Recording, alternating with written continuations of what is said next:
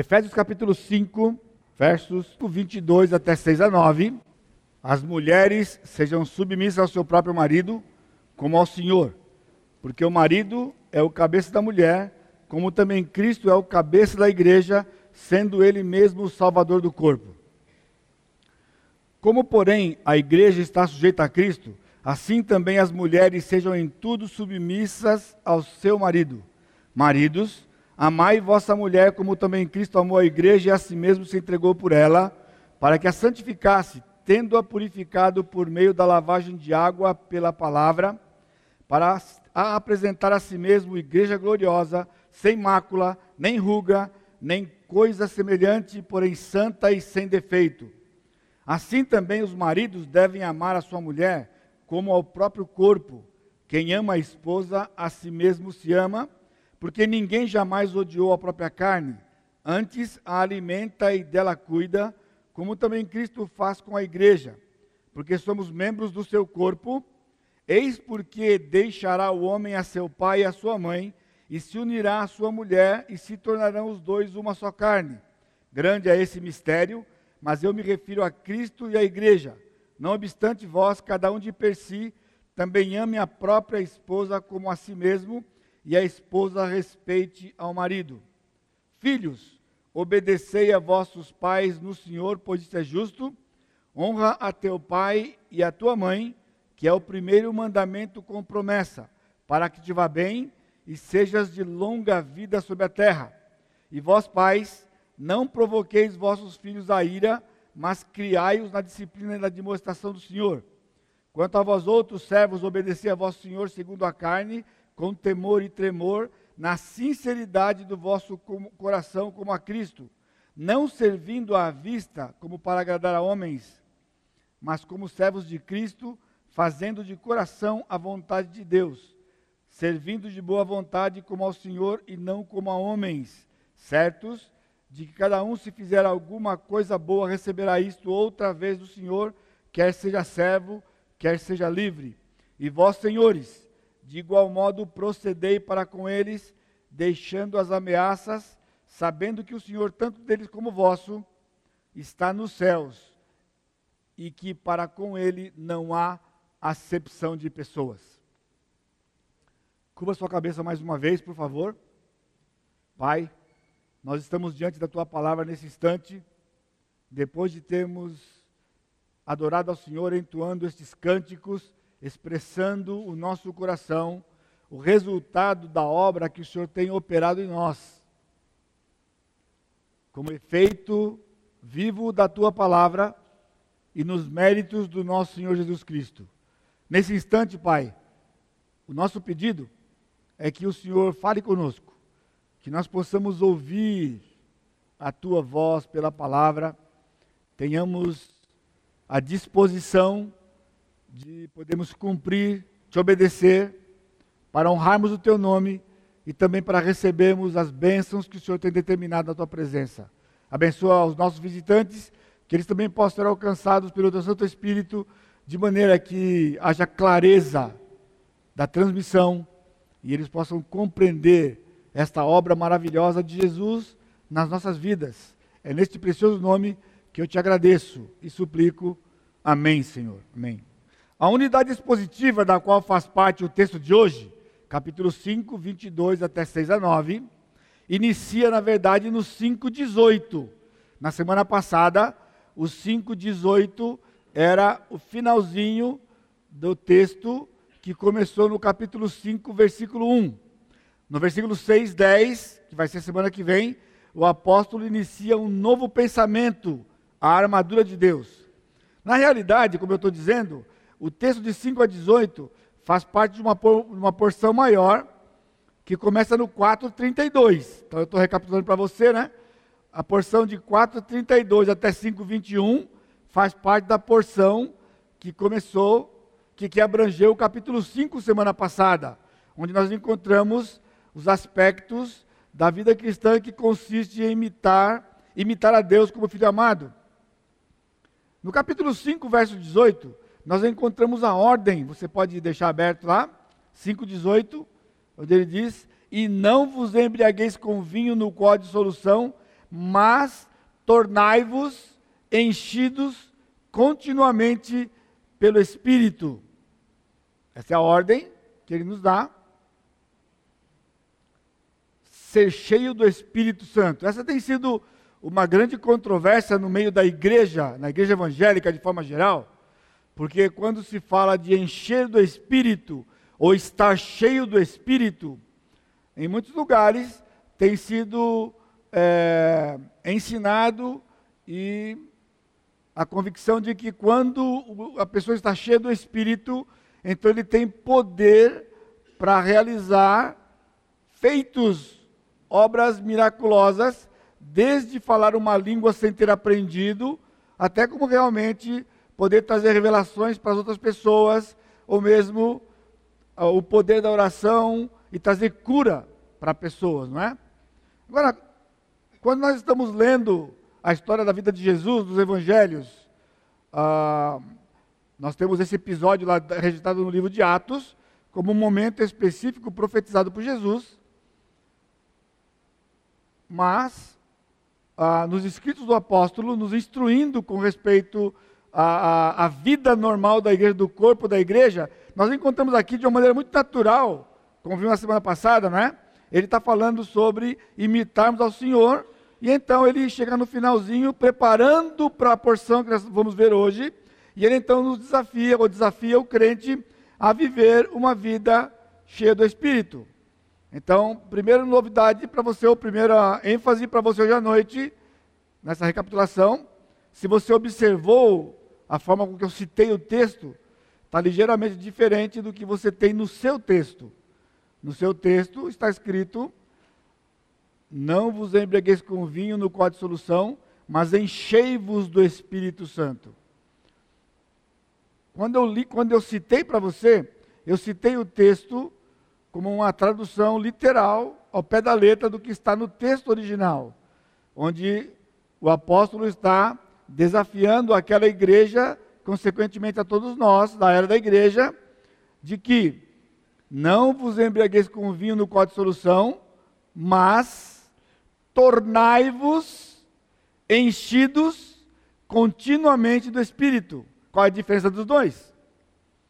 Quando você está lendo aí, enchei-vos do Espírito, você está entendendo que é algo em que você tem uma participação ativa. Você se enche do Espírito, você busca esse enchimento do Espírito, e então quando ele acontece, coisas acontecem.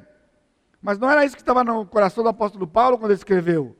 Então, primeiro detalhe, ele coloca no início da sua frase uma, um verbo, tornai-vos. Este verbo é um verbo que aparece várias vezes no Novo Testamento, é uma das palavras prediletas do apóstolo Paulo. Ele aparece como substantivo também e tem como ideia início de existência, uma coisa que não existia antes, mas passa a existir a partir daquele momento. Por exemplo, em Romanos capítulo 1, quando ele fala da divindade de Jesus, então ele diz que foi decretado pelo Pai que ele seria filho de Deus através da sua ressurreição, gerado pelo Pai. Mas quando no mesmo texto ele fala da humanidade de Jesus, ele diz: ele tornou-se homem da descendência de Davi.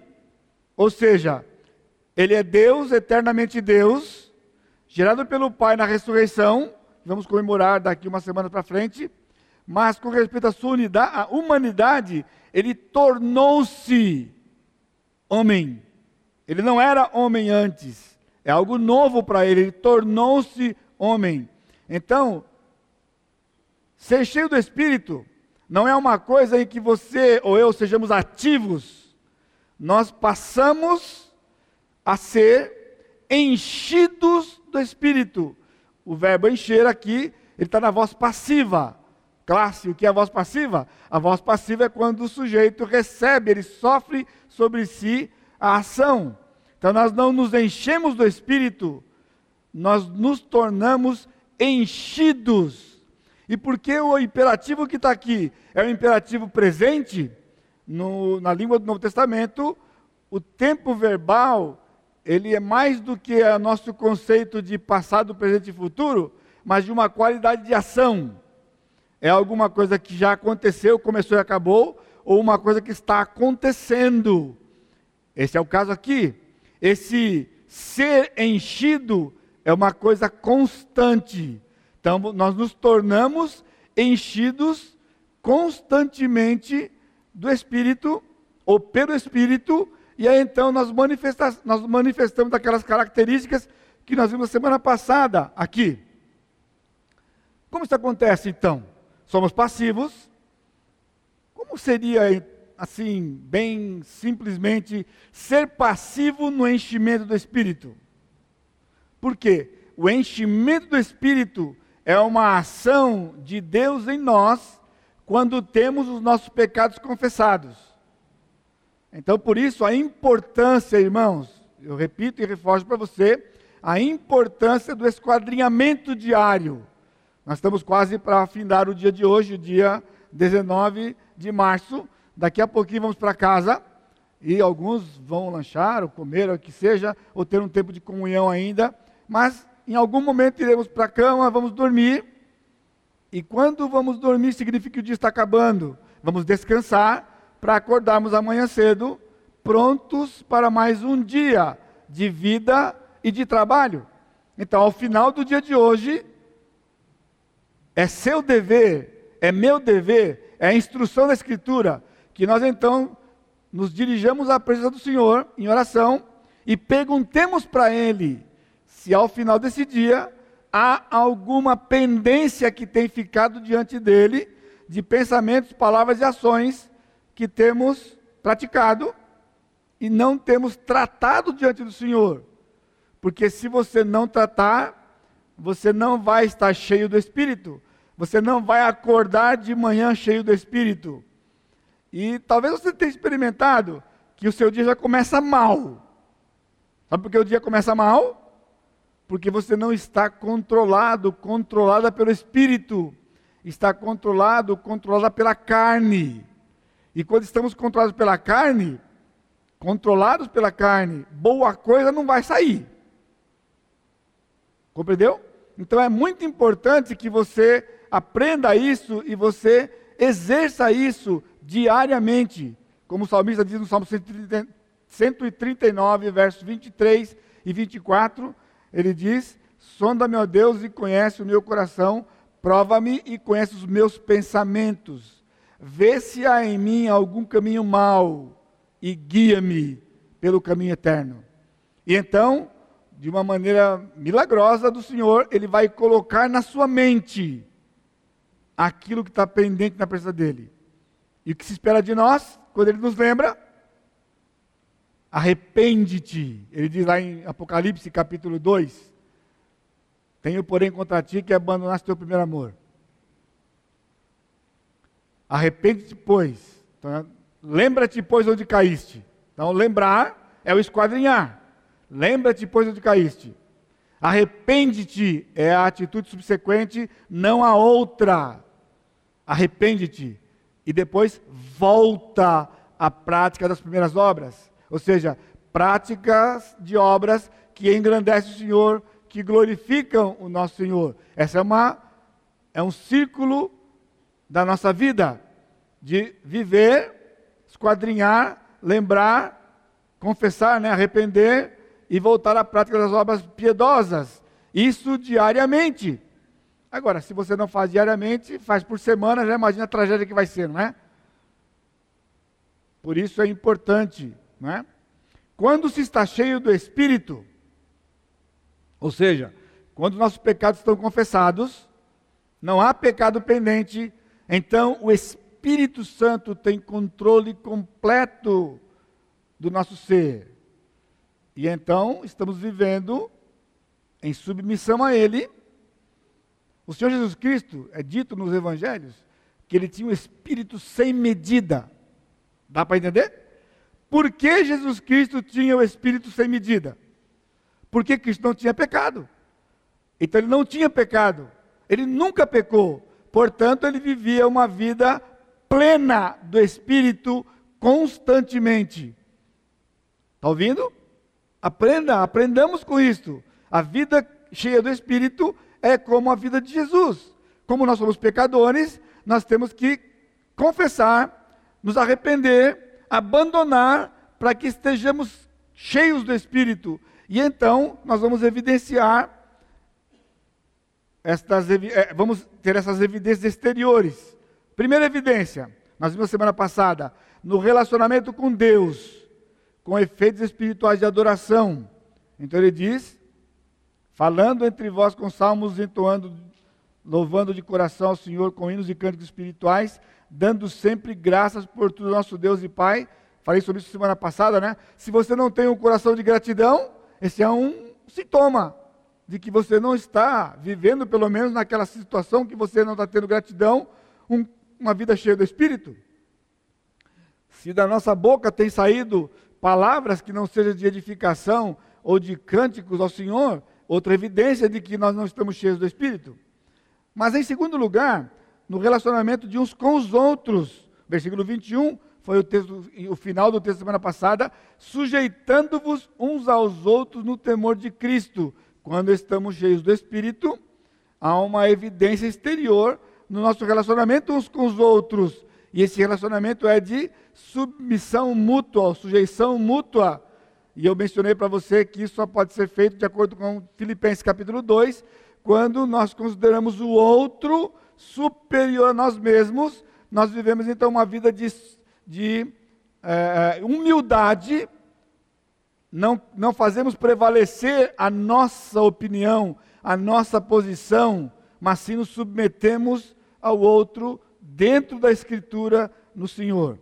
E a porção de hoje, em terceiro lugar, quando se está cheio do Espírito, há uma evidência exterior no lar cristão, na família, no relacionamento familiar, que é todo esse texto de 5:22 até o capítulo 6, versículo 9. Portanto, a vida cheia do Espírito reflete em todas as áreas da vida, reflete em todas as áreas da vida de uma pessoa. Por exemplo, se eu sou homem, então eu sou o quê? Eu sou pessoa, eu sou pai, ou eu sou ou pai também sou filho, eu sou empregado ou servo, ou eu sou patrão. Você percebeu? Em cada uma dessas áreas aqui, há uma necessidade de se viver cheio do Espírito. Então, você que é mulher, se alguém é mulher, então você é uma pessoa, você é mãe, você é irmã, você é filha, ok? Você pode ser patroa, você pode ser empregada, então você percebe que cada um de nós aqui, nós temos mais de um ângulo de vida para que faz parte do nosso viver diário. E muitas vezes nós só nos achamos que a questão de viver cheio do Espírito é uma questão somente espiritual, que tem a ver com Deus, ou no relacionamento que temos uns com os outros como crentes, quando nos relacionamos. Não, não, não, não, não, não. não. A vida cheia do Espírito é uma vida da hora que você acorda, a hora que você vai dormir, em qualquer tempo durante o dia, que não estivermos cheios do Espírito, é o caos total. É o que você tem experimentado, é aquilo que eu tenho experimentado, que se dessemos a oportunidade, todos nós iríamos fazer uma fila para vir aqui na frente e dar o testemunho né, de como foi essa, só essa semana. Só essa semana, não é? Na sua casa. Então, no texto, nós temos instruções para todas elas. Então, eu quero propor aos irmãos que a obediência às ordens de Deus no relacionamento familiar só é possível estando o crente cheio do Espírito Santo.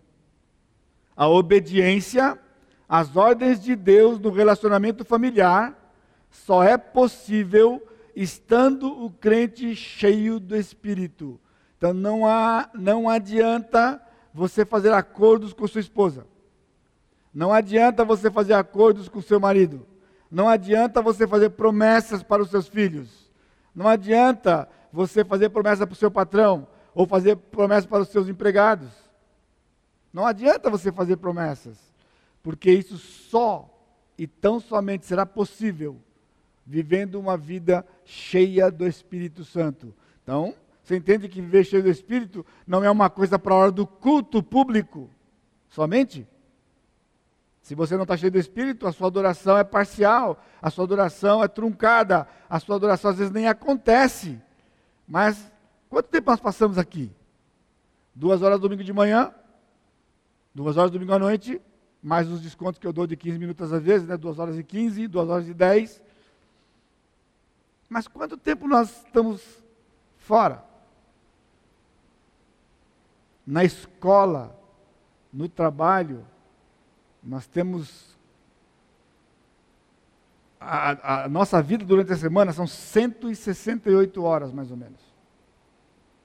168 horas durante a semana é o tempo que nós temos, tirando o nosso tempo de descanso. Então, quanta complicação. Então vamos lá. Nós, no texto, nós temos relatado para nós os seis papéis. Primeiro, versículo 22 a 24 e o versículo 33b. Primeiro destaque, então, é que há um imperativo aqui: as mulheres sejam submissas a seu próprio marido como ao Senhor. Surpresa, as irmãs já, já tiveram isso lá no retiro, é, é, um, é uma recapitulação para você. No texto original, não aparece o verbo seja submissa. Então o texto, na verdade, quando Paulo escreve aqui, ele, dirigido pelo Espírito Santo, ele é enfático. Então você tem que ler o 21 junto com o 22, senão você não entende. Sujeitando-vos uns aos outros do temor de Cristo, as mulheres ao seu próprio marido como ao Senhor. Então ele não repete sejam submissas. Ele já está partindo do pressuposto que você vai ser submissa lá atrás, uns aos outros, e então no casamento o seu papel é continuar a submissão ao seu marido. Agora, há um erro grave no meio da igreja hoje, é que eu não tenho tempo, né? o tempo é, é curto para, tanto material, mas eu de, de novo eu li essa semana um comentário, que cada vez que eu leio eu tenho vontade de picar e jogar no mato, mas não posso. Ou então de pegar o autor e bater na cabeça dele e falar, não, nada disso, não. É um, são seis volumes desse tamanho aqui, assim, ó, dessa grossura. E eu li de novo, engoli seco outra vez, quando o comentarista diz o seguinte nesse texto aqui: que está aqui expressado o coração do apóstolo Paulo. Que isso aqui é machismo de Paulo. E que se Paulo vivesse nos dias de hoje, ele literalmente que ele escreveu, jamais Paulo escreveria isso aqui. E que a igreja está se encarregando de consertar o estrago que Paulo fez quando escreveu isso aqui. Porque a mulher de hoje foi liberada. E não somente ela é submissa ao seu marido, mas o marido também é submissa a ela. Por causa do texto anterior. Olha só a salada toda aqui. Você está escutando? Ou seja, se você estava aqui na, nas aulas do pastor Sacha, quando ele falou sobre inspiração, ou seja, o que fazer com a inspiração numa coisa dessa? Se está escrito aqui o machismo de Paulo, se Paulo vivesse hoje, ele nunca escreveria isso, e que a igreja está consertando o estrago dele, ou seja, heresia atrás de heresia e blasfêmia contra o Senhor, que é realmente a fonte da Escritura, isso aqui saiu do coração do Senhor onde Paulo apenas transmitiu como instrumento do Senhor. Então a mulher deve ser submissa ao seu próprio marido. A submissão da mulher ao marido é como ao Senhor. Isso também é uma outra discussão meio que interminável aí entre os teólogos e pastores, se a submissão da mulher ela é condicional ou incondicional. Há pastores e teólogos que defendem a submissão incondicional da mulher, ou seja, a mulher é submissa ao seu marido incondicionalmente em qualquer situação.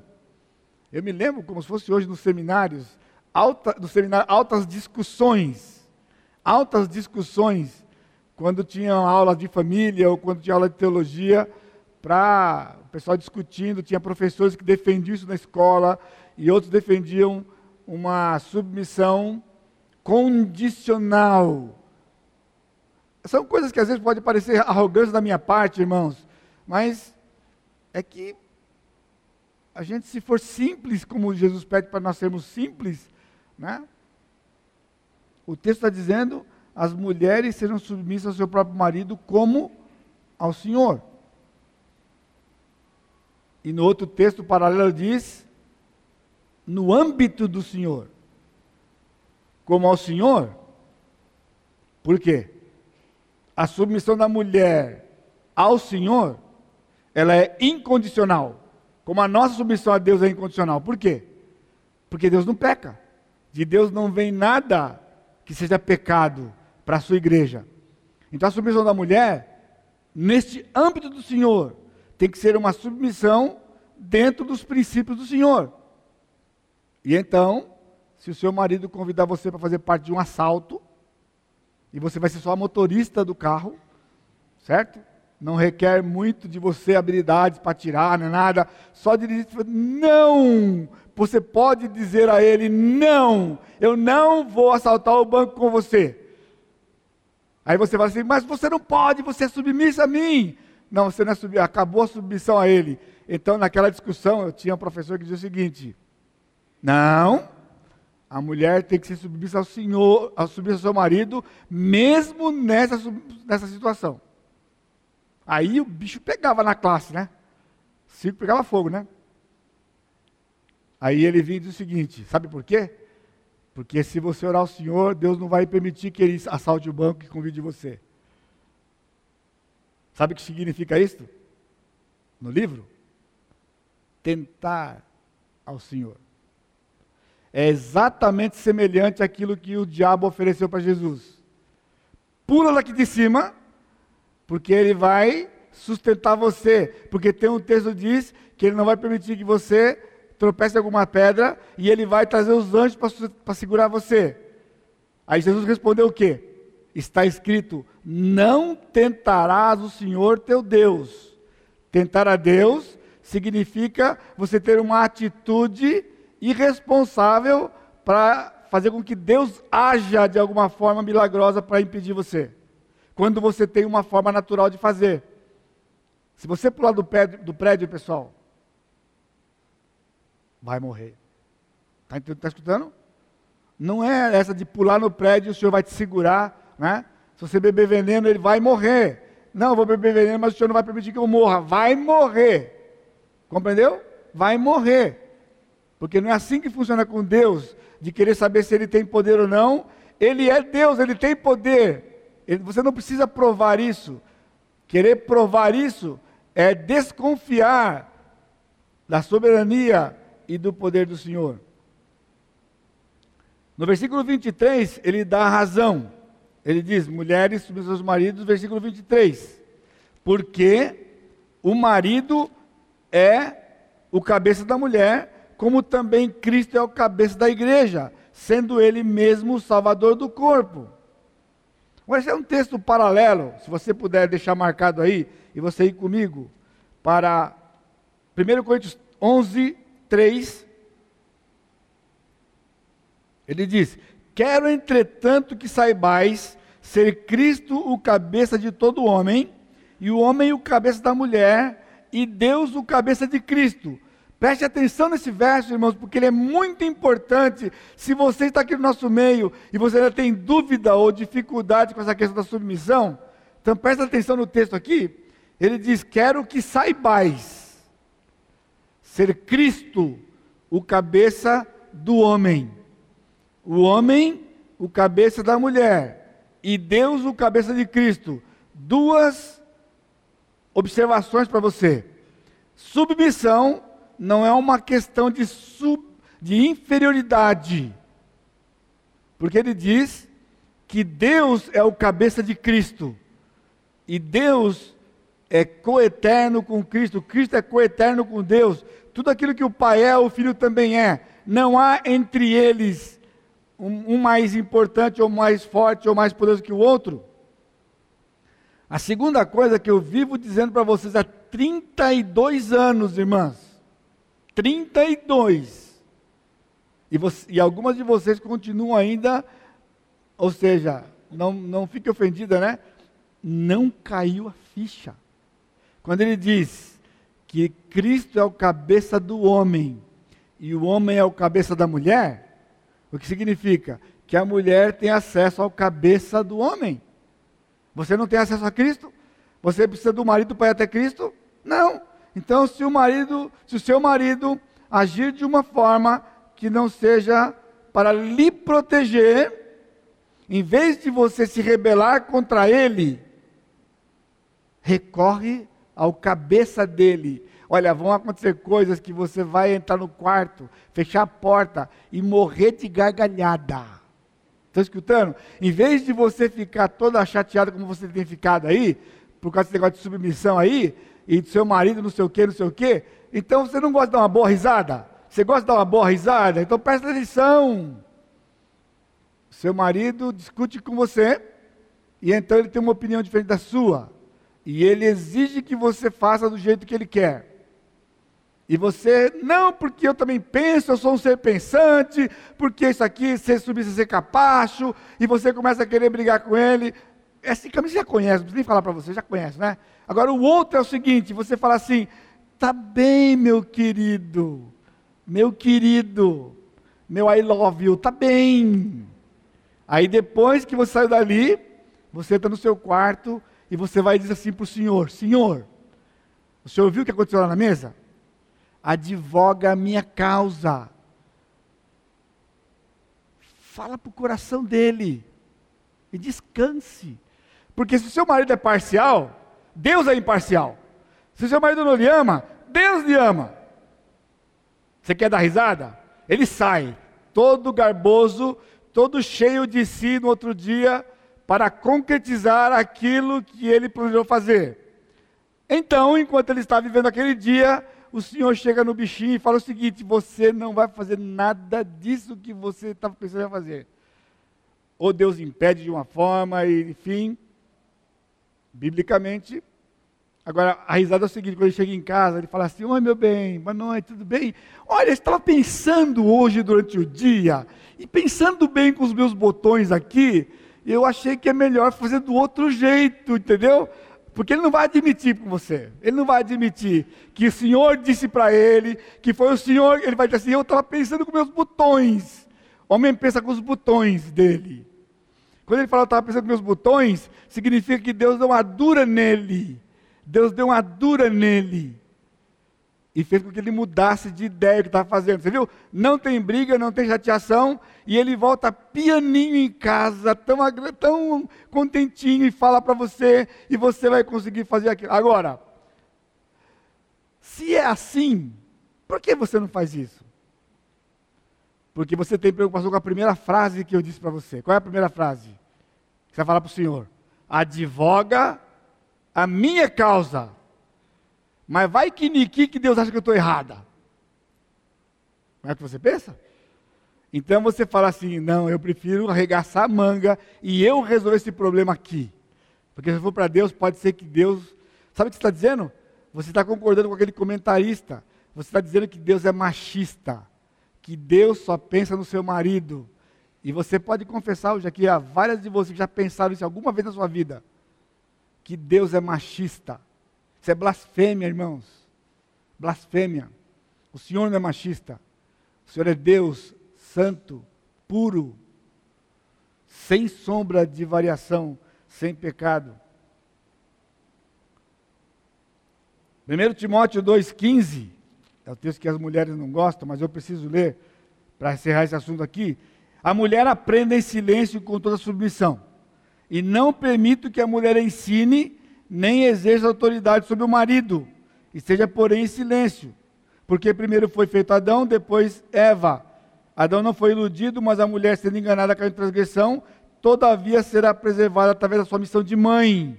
Ou seja, a mulher é submissa, ela aprende em silêncio. Por quê? Porque esse é o lugar mais seguro para você. Porque Deus vai advogar sua causa, ele vai entrar no processo, como ele fez com Adão.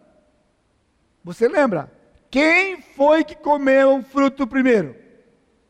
Não foi a mulher? E por que ela não morreu? Porque o texto aqui diz que ela foi preservada por causa da sua missão de mãe. Que é justamente o que a mulher moderna não quer ser. Acha que é pouco, né? A mulher ser do lar. Vai pensar aquele cadastro lá no banco, né? Profissão.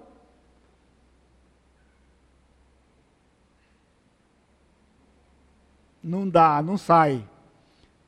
Aí ela escreve assim, dólar. Que pelo menos o dólar Vale alguma coisa, é dólar, dólar. Essa aqui dólar, não, dólar. Dólar.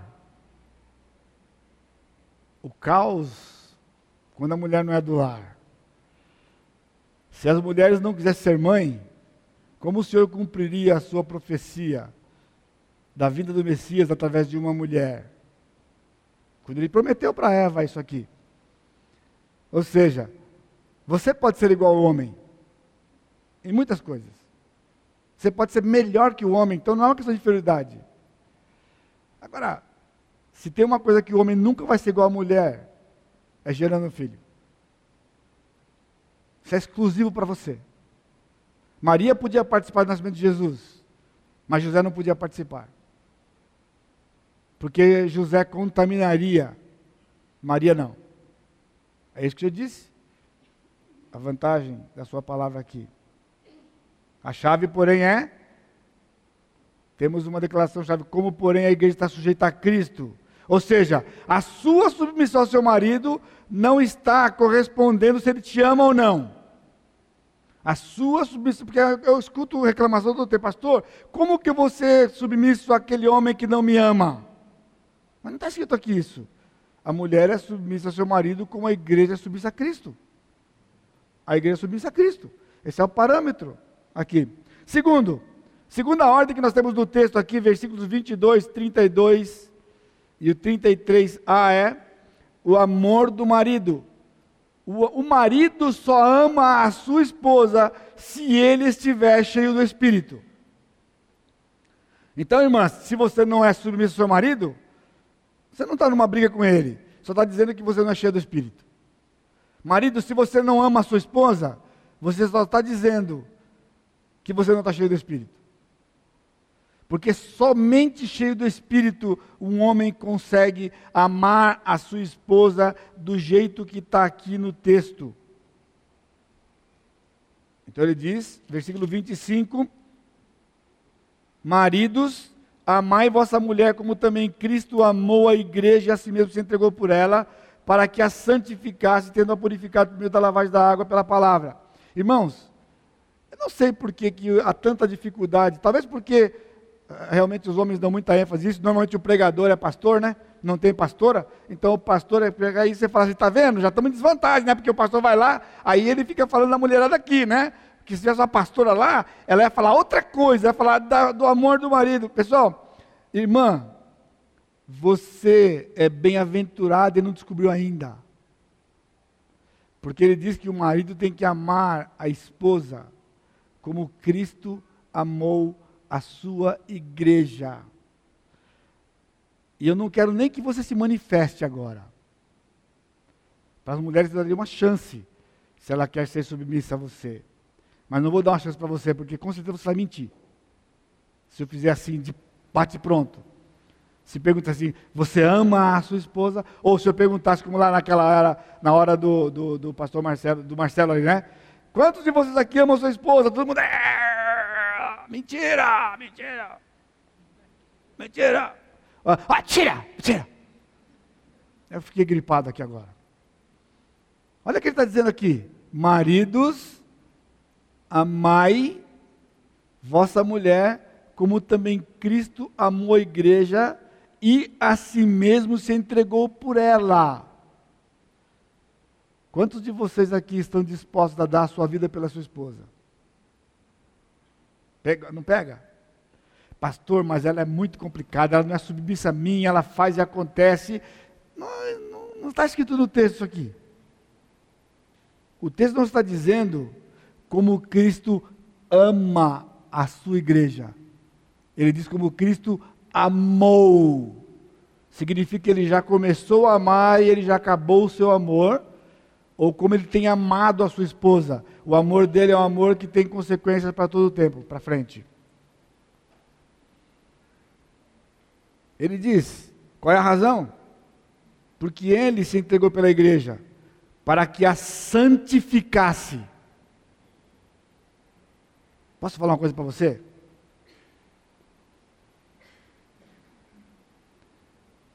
Todos os defeitos da sua esposa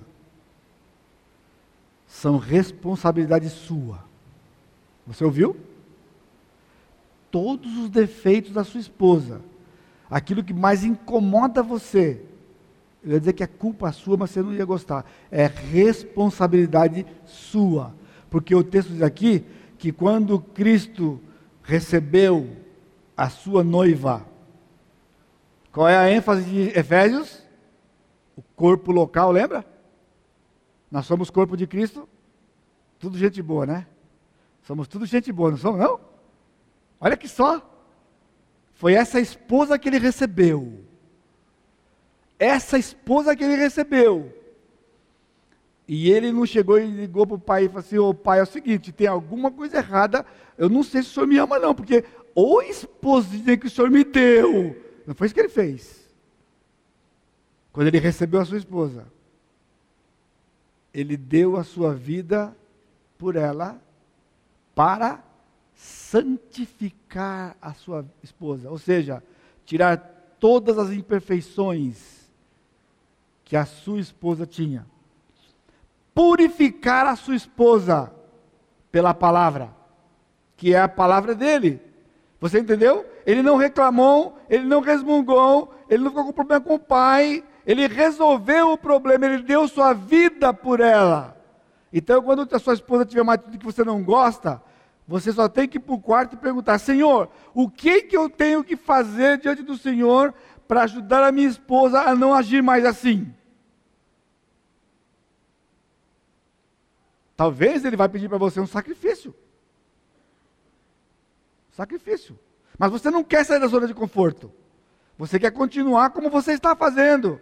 Você acha que você é o bonzão da casa, não é? Que tem que ser tudo como você quer. Não é assim que funciona.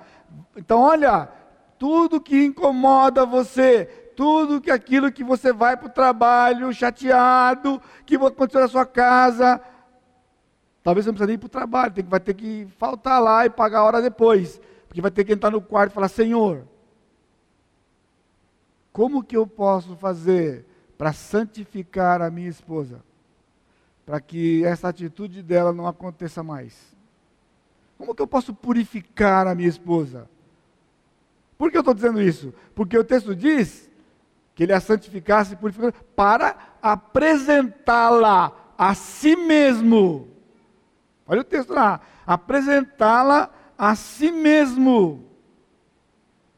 Igreja gloriosa, sem mácula, nem ruga, nem coisa semelhante, santa e sem defeita. Até a velhice da sua mulher é culpa sua. Brincadeira brincadeira. Porque ele fala sem ruga. Sem defeito. Compreendeu?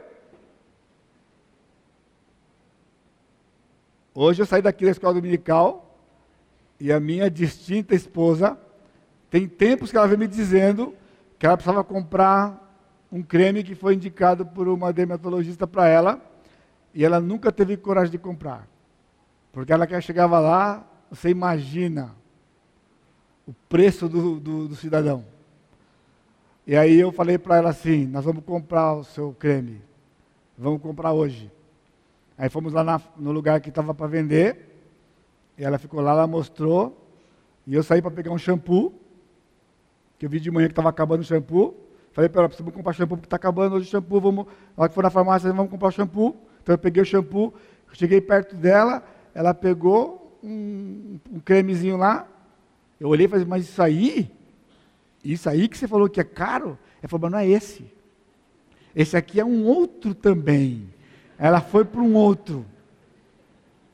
Falou: esse aqui que foi indicado.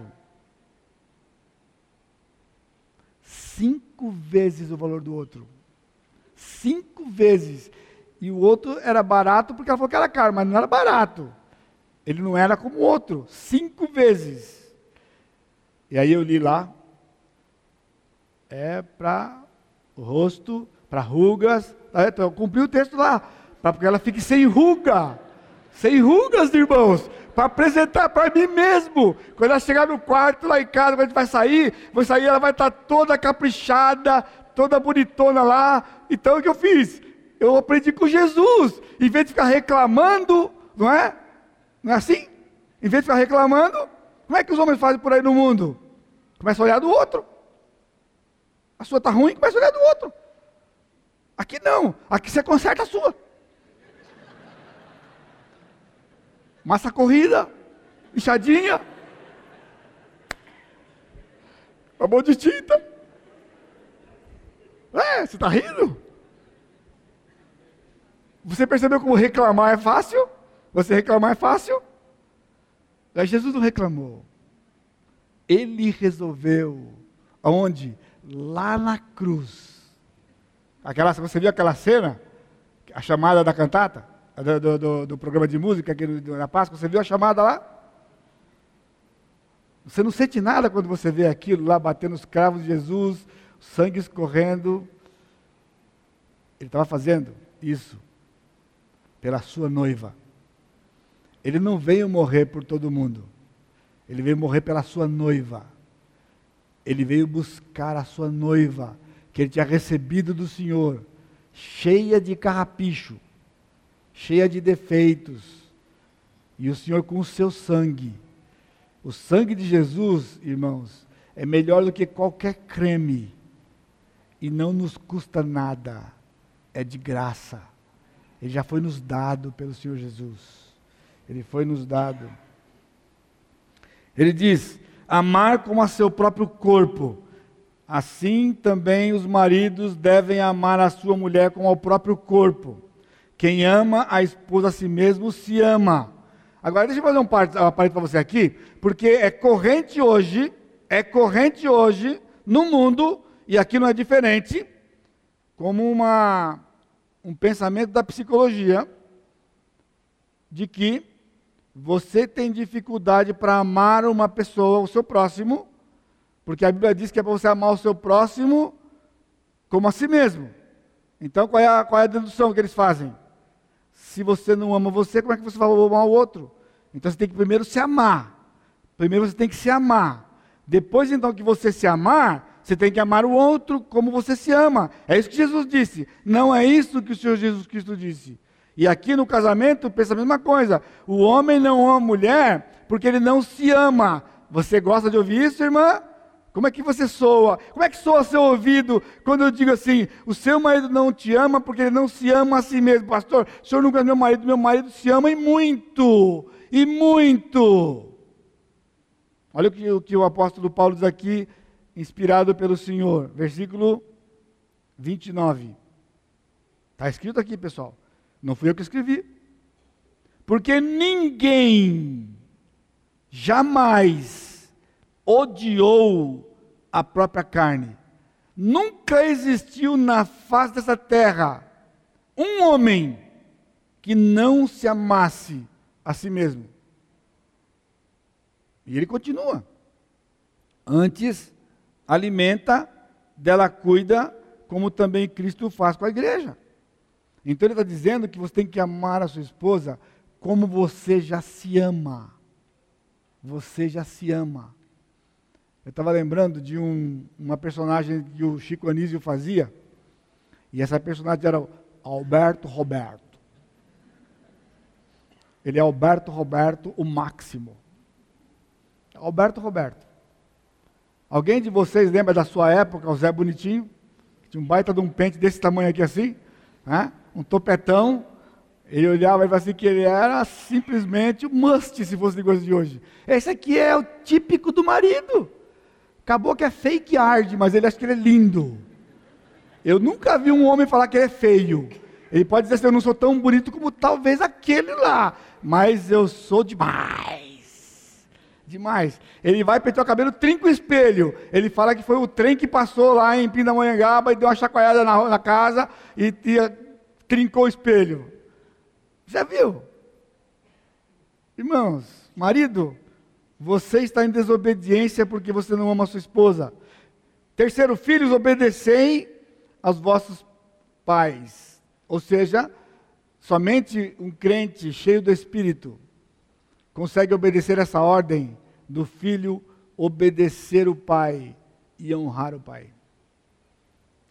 Eu não posso ler esses versículos sem lembrar-me, sem me lembrar do meu professor, que esteve aqui recentemente, pastor Ricardo. Ele dizia constantemente na classe: Pessoal, eu estou falando de 30, quase 40 anos atrás. E ele dizia na classe de que ele ia viver muito tempo, porque ele tinha honrado o pai e a mãe dele. E ele clamava essa promessa para ele. Falou: Eu honrei meu pai e minha mãe, e eu tenho clamado do Senhor vida longa. Ele está com 85 anos. E ele veio aqui recentemente, quem viu, não fala, pastor, ele não tem 85 anos. Ele não tem 85 anos. O outro amigo dele, o meu professor, ele faleceu anteontem, com 88 anos de idade, mais ou menos. Você tem clamado essa promessa para você? De que você honrou seu pai e sua mãe, e por isso você vai ter vida longa. Filhos, obedecer a vossos pais. E no versículo 2, honra teu pai e tua mãe, que é o primeiro mandamento com promessa, para que te vá bem e sejas de longa vida sobre a terra. Eu me lembro quando eu cheguei aqui há 32 anos atrás, dando essa aula de família pela primeira vez aqui na igreja. E eu perguntei, estavam refletindo sobre isso, por que hoje as pessoas morrem cedo? Por que os jovens morrem? Ou porque alguém morre jovem? Eles tinham uma explicação para mim aqui. Sabe qual era? Porque a Dutra passa no meio da cidade. Naquela época não tinha as marginais da Dutra. Ou seja, qualquer lugar que você fosse aqui na cidade, você tinha que pegar a rodovia Dutra para poder fazer isso.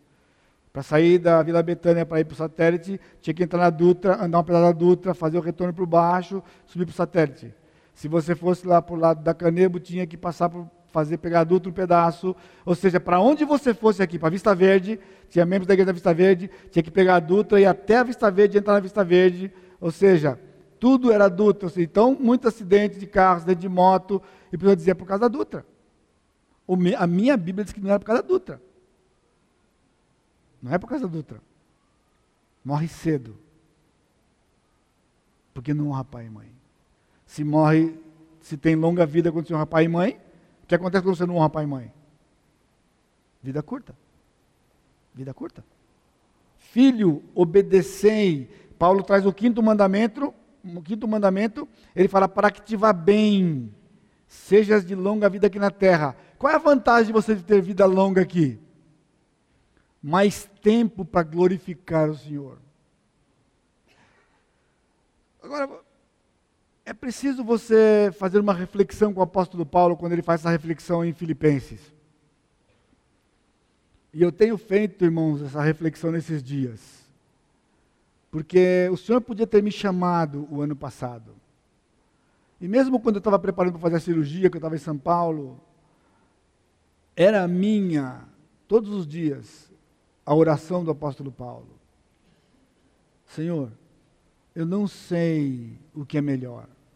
Se é o Senhor me levar agora na cirurgia, ou me deixar aqui. Mas ficar aqui significa continuar te servindo. Ir para a tua presença é infinitamente melhor. Mas se ficar aqui eu posso continuar te servindo, então eu prefiro continuar aqui sofrendo as dificuldades de um mundo caído, um mundo amaldiçoado pelo pecado, e a luta contra o pecado todos os dias, adiando a minha partida para estar com o Senhor. Se eu posso ser um instrumento na sua mão. Então, irmãos, ter vida longa Eu sei que muitos de nós temos pensado de que quando você passa de uma certa idade, fica dando trabalho na cama para as pessoas. Isso, é, isso aí é o propósito de Deus, Ele é que sabe. Eu já vi pessoas dizendo assim que quer morrer dormindo. Você escolhe a sua morte baseado onde? Você quer morrer instantaneamente. Infarto formigante. Não. Não. Mas você não escolhe. Se Deus entender que você vai ficar em cima da cama, para a glória dele, é o melhor lugar para estar. Melhor lugar para estar. Porque estar aqui é viver para a glória do Senhor.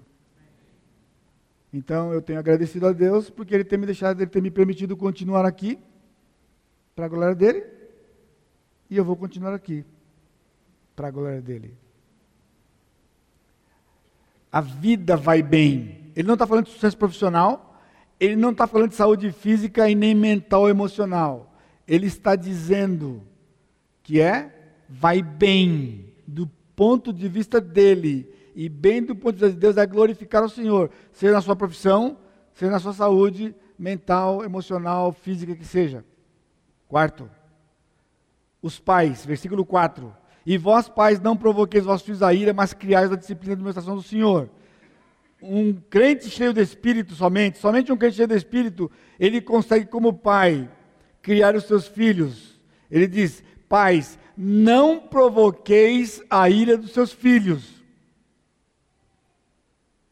mas criai-os na disciplina e admiração do Senhor. Aquele momento de vir aqui e apresentar os filhos é bonito, sai na foto, né? Até a sogra vem junto. Os pais vêm junto. Agora aqui ele diz: Pais, não provoqueis os vossos filhos a ira. Primeira coisa para você: a palavra pai aqui é diferente da palavra pai que está no versículo 1, filhos, obedecer a vossos pais. No versículo 1, pais é pai e mãe. No versículo 4, e vós pais, é o pai homem. É o pai, não é a mãe. É o pai. Então ele diz que o pai, o pai, o homem na casa, não pode provocar a ira dos seus filhos. Mas tem que criar na disciplina. Portanto, de quem é a responsabilidade da disciplina dos filhos? Do pai. Isso aqui não é você que decide, irmã. E às vezes eu vejo muitas mulheres aqui com problemas em casa com os maridos, porque elas não concordam como o marido trata os filhos. Você está saindo da sua alçada e indo para a alçada do Senhor. Porque não é, você, não é você que controla isso. O Senhor disse que o responsável último perante Ele da criação dos filhos é do homem. Mulheres controlam a sua casa através de ter problema com seus maridos, porque não concordam com a forma que eles fazem, mesmo que ele está fazendo errado. Você é auxiliador idônea, o que você faz? Vai para lá para o Senhor em oração. Então, em vez de você ficar brigando com ele e desmandando o que ele está mandando, desfazendo, achando que você está consertando alguma coisa, você está complicando. Vai para o Senhor. E pede para o Senhor dar sabedoria para o seu marido. Pede para o Senhor. Eu tenho, tirando o Li, né, que é o meu médico particular, que luxo, né? Felipe, eu tenho aqui uma, os meus médicos particulares. Começou com o Carlos lá atrás, né, Carlos? Começou lá, Carlos há tantos anos lá, não é? Eu me lembro um dia mexendo com solda lá, você lembra, Carlos? Mexendo com solda lá, tudo, todo serelepe trabalhando o dia todo, quando chegou a noite, eu fui dormir, quando chegou de madrugada, o pessoal tinha colocado terra no meu olho, eu acordei com terra no meu olho, já liguei para o Carlos, fomos lá para o hospital, lá no, no, ali na Vila Ema, na, na no,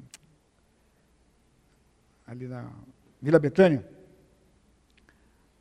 e para ele colocar um gel no meu ouvido, porque eu não conseguia enxergar, não, não conseguia nem abrir o olho, nem fechar. Fechado era ruim, aberto era ruim, tudo ruim.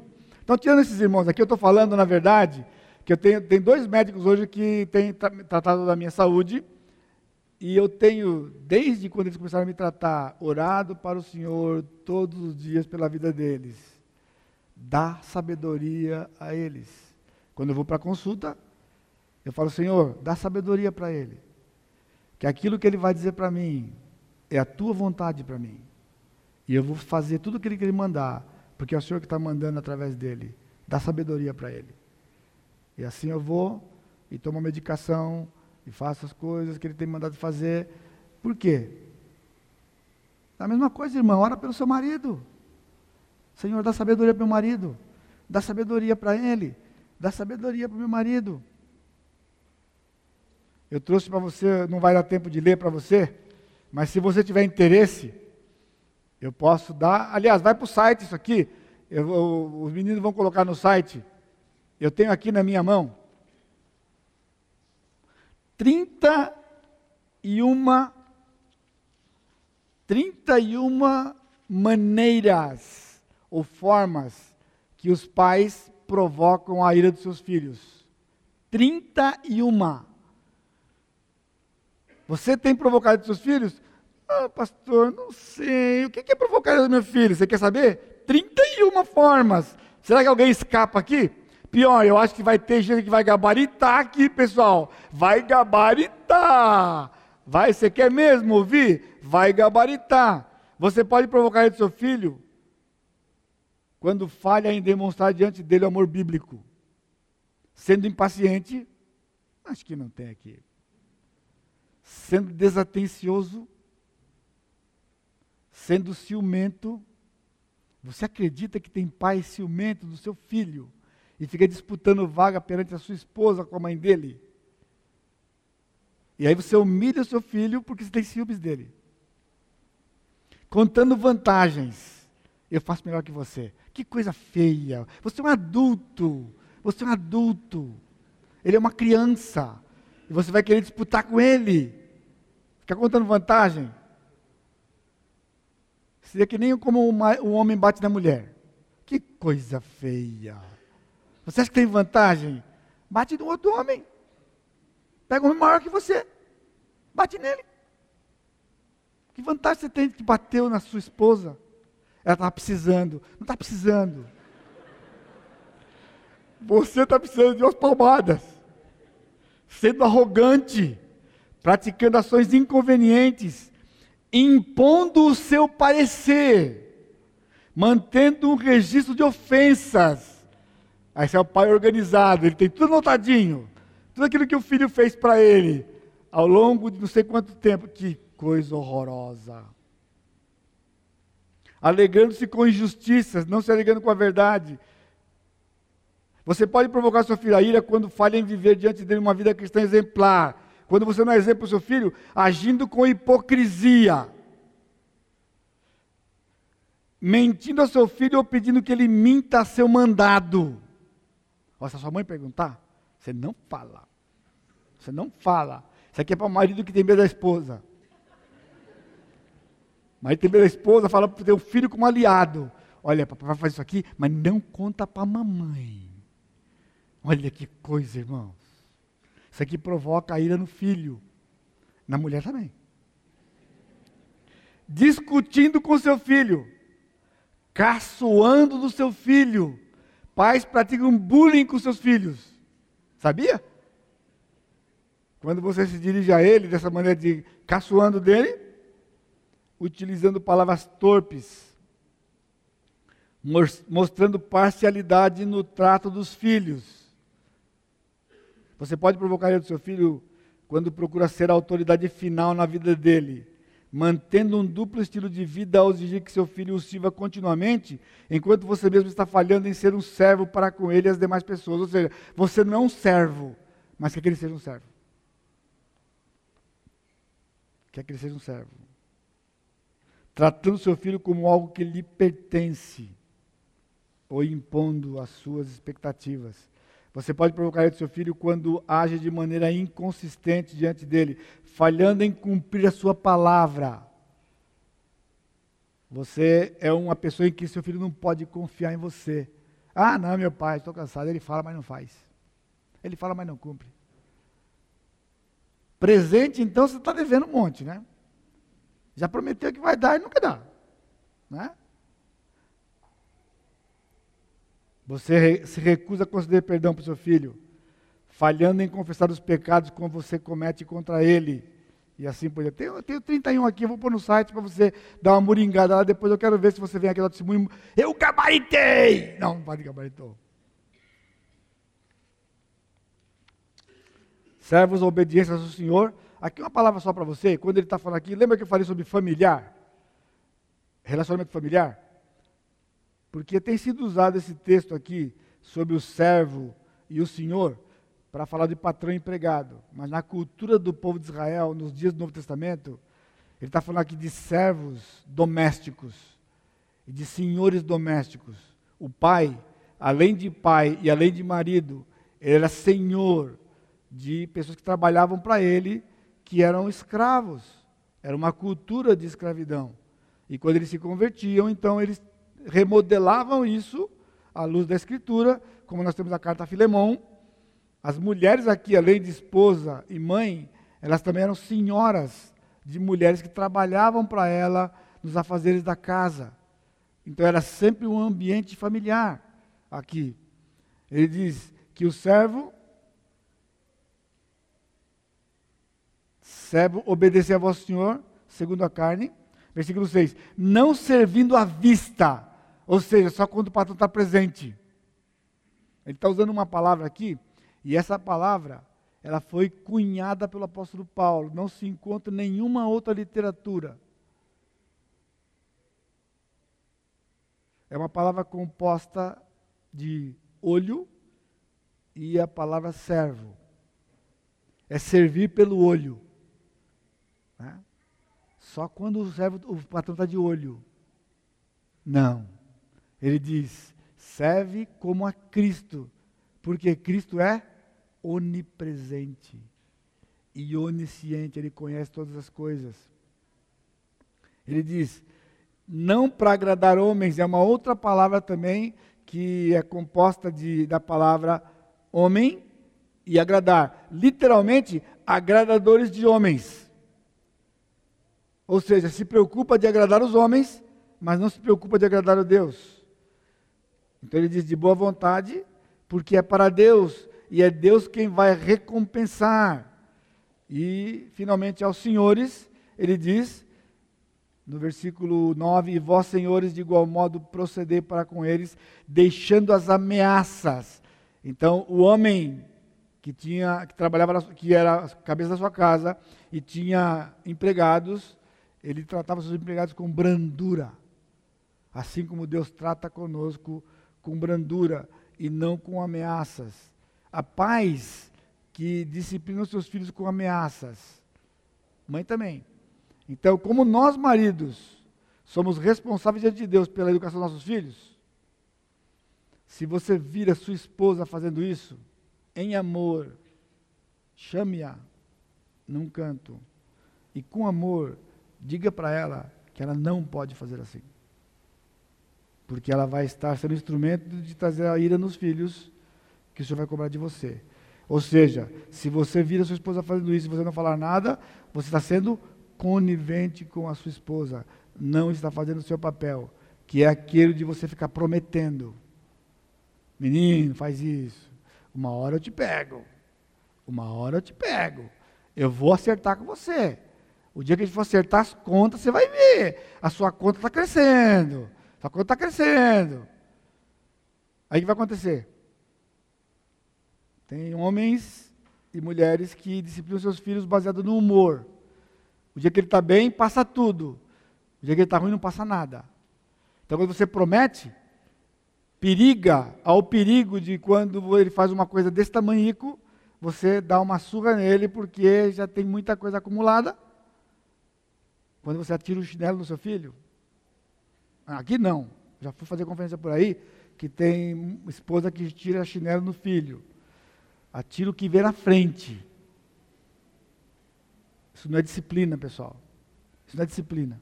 Disciplina está em 2 Timóteo, né? Ensinar, repreender e corrigir. E esse processo é educação na justiça. Então, meu desejo, irmãos, é que você saia daqui hoje à noite se avaliando, se você tem vivido uma vida cheia do Espírito, portanto, não é medido pelo tanto de realizações que você faz. Porque quando você está cheio do Espírito, de acordo com o texto, controlado pelo Espírito, você vai fazer coisas que agradam o Senhor, agrada a Deus, agrada o Espírito. E na sua casa, você só vai conseguir obedecer essas ordens se viver a vida cheia do Espírito. Agora você pode sair daqui hoje numa reflexão chegar na sua casa, tratar isso. Pedir perdão para sua esposa que você não está amando-a como Cristo amou a igreja, que você tem que reclamado, em vez de trabalhar para que ela mude, ou de orar, ou de fazer coisas para que ela mude. Se você é esposa, você pode ir pedir perdão para o seu marido porque você não tem sido submissa a ele, porque ele não tem amado? Não, como a, a igreja é submissa a Cristo. Filho, se você não tem sido obediente aos seus pais, se você não tem honrado, e honrar pai e mãe não tem idade, irmãos. Não tem idade.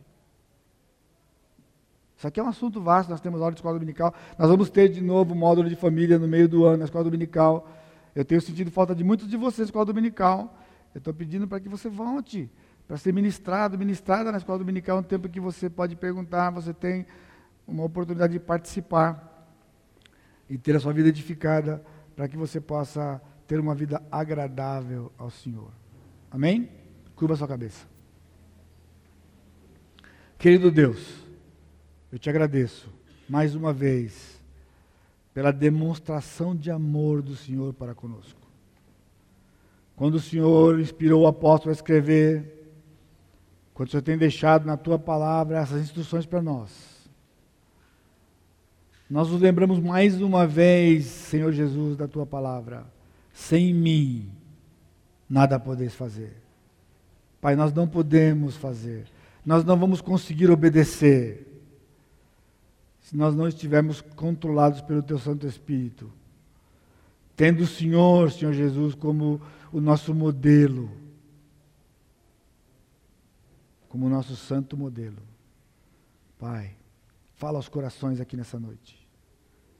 Que o Teu Santo Espírito que habita em nós esteja confrontando os Teus filhos com as suas vidas, de maneira que eles, com humildade no coração, possa se curvar diante do Senhor, reconhecer o seu pecado, reconhecer a sua missão e suplicar do Senhor o perdão, a graça, sabedoria e força para obedecer esses princípios. Tudo isso, Pai, para a honra e glória do Senhor.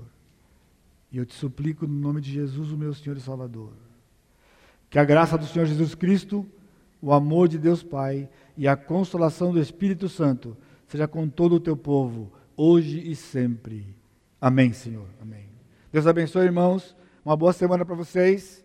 Não esqueça de você confirmar sua presença para sábado que vem. Deus abençoe. Obrigado aos visitantes mais uma vez por você estar aqui conosco. Deus abençoe.